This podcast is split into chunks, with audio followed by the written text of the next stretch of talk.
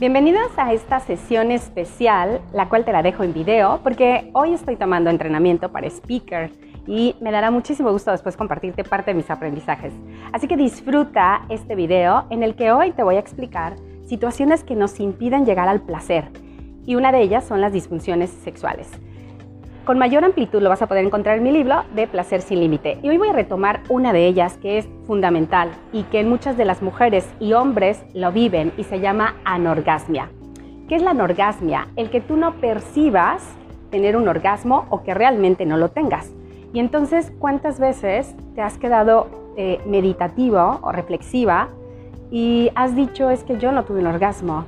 O como alguna vez una de mis pacientes me dijo una paciente ya de 68 años, me dice, Pati, yo sé que tú tengo tres hijos, yo sé que ya debía de haber tenido toda la experiencia, pero en honestidad nunca he tenido un orgasmo.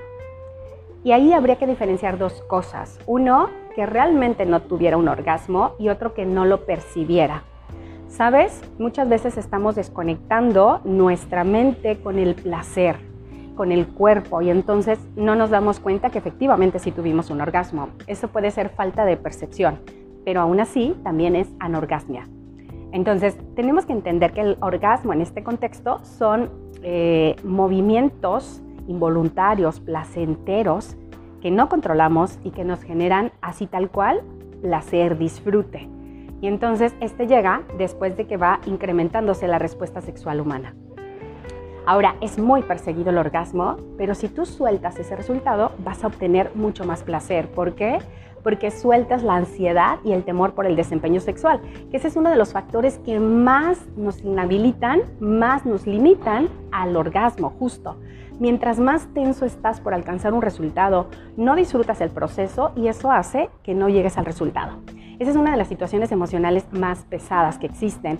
El temor al desempeño, el que te genera ansiedad, el miedo, justo que es también temor. Todas esas emociones, ansiedad, angustia, estrés, temor, forman parte del miedo y es algo que se presenta futuro porque no lo vamos a poder controlar. Eso es lo que nos da miedo. Si lo pudiéramos controlar en el presente, justamente habría un gran resultado distinto. Ahora, algo que evita el que nosotros podamos tener un orgasmo es el control. El orgasmo requiere soltarte, fluir, confiar. Y si en una relación de pareja tú no te estás sintiendo que puedes confiar, tú no te estás sintiendo, eh, digamos, en libertad de expresarte, en libertad de gritar, en libertad de decir y comunicar lo que quieres, por supuesto que eso limita tu expresión. Ahora también tendrías que revisar si en la relación de pareja te estás sintiendo utilizado o utilizada o no te estás sintiendo reconocido, admirado. Y eso también hace que tu placer no se expanda. Nota cómo estas situaciones, te estoy hablando, uno, de emociones, dos, te estoy hablando también de la relación de pareja como tal. Entonces son de las primeras causas que tendríamos que estar soltando. Primero, punto número uno, ¿cómo están tus emociones? ¿Cómo está eh, cuando tú entras al encuentro erótico, ¿cómo está tu deseo? ¿Cómo está tu excitación? ¿En ¿Cuál es tu expectativa? Punto número uno, eso es importantísimo. ¿Qué pasaría si tú sueltas la expectativa y te abres a disfrutar simplemente? Eso puede ayudar muchísimo. Punto dos, empieza a identificar también si hay alguna situación física que esté no llevándote al orgasmo. Alguna situación en donde estés tomando a lo mejor algún ansiolítico, antidepresivo, la mayoría de medicamentos tienen una afectación en nuestra respuesta sexual humana. Desde los antihistamínicos que podemos tomar cuando traemos gripa, por ejemplo, o cualquier medicamento afecta a nuestro cuerpo. Entonces es importante que también descartes estas situaciones junto con baja energía. El que no descanse suficiente también puede influir. Y la parte emocional, tres, es fundamental. Si estás enojado, si estás en resentimiento, si te sientes, como te mencionaba hace un momento, no apreciado, no admirada, pues por supuesto no reconocida, que eso también afecta el que no puedas tener placer. Ahora, te voy a platicar varias experiencias que suceden en torno a la anorgasmia. Y hablando de anorgasmia, cuando nosotros eh, queremos experimentar mayor placer, alguna vez una de mis estudiantes me decía, vamos a ponerle Mari al estudiante. Entonces Mari me explicaba que cuando ella empezaba a sentir mucho placer, estaba con su pareja y todo iba súper bien, describía así como de estuvo padrísimo desde la cena, eh, fue súper lindo, estuvimos juntos, todo iba muy, muy bien. Entramos en la habitación, todo iba fenomenal, los besos, las caricias, los masajes, todo iba subiendo, subiendo, subiendo, subiendo de tono. Si el termómetro pudiera ponerle hot, estaba hot, hot, hot, hot, súper. Y de repente paró. Y me decía, es que quiero que me expliques por qué paro, por qué ahí ya no puedo disfrutar, por qué sucede que ya no avanzo. Y esta parte tenía que ver con el control, porque ella tenía miedo de qué iba a pasar si tenía un orgasmo, qué iba a suceder si ella se soltaba. Decía, ¿y si se aprovecha de mí? Y yo le preguntaba, ¿cómo se puede aprovechar si es tu pareja? Sí, sí, sí, es que no sé qué vaya a pasar, no sé eh, qué me vaya a suceder. Había muchos mitos alrededor del orgasmo y entonces ella creía que si estaba en ese momento vulnerable, escucha la palabra vulnerable, algo le podría pasar y la persona iba a aprovecharse. Entonces, desde ese miedo, desde ese no poder soltar el control, desde ese miedo a que se aprovecharan, pues obviamente no disfrutaba. Y eso tenía que ver con situaciones de relación de pareja que vivió con su papá y su mamá, en donde ella se daba cuenta que su papá la controlaba muchísimo a su mamá.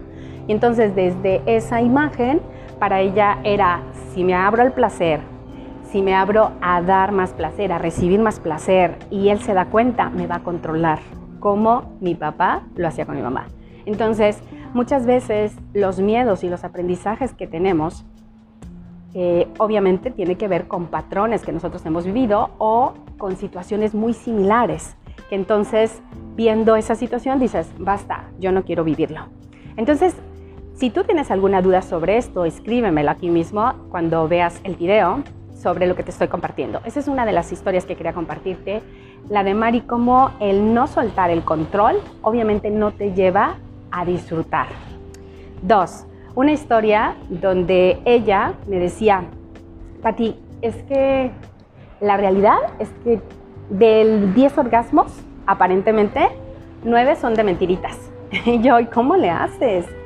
Pues igual, o sea, gimo, grito, este, pareciera que sí tengo placer porque a mi marido le encanta que haga todo, como todo el show y yo lo hago, pero en la realidad no lo disfruto. Y yo le explicaba, ¿y cómo puedes estar viviendo esta relación de esta manera?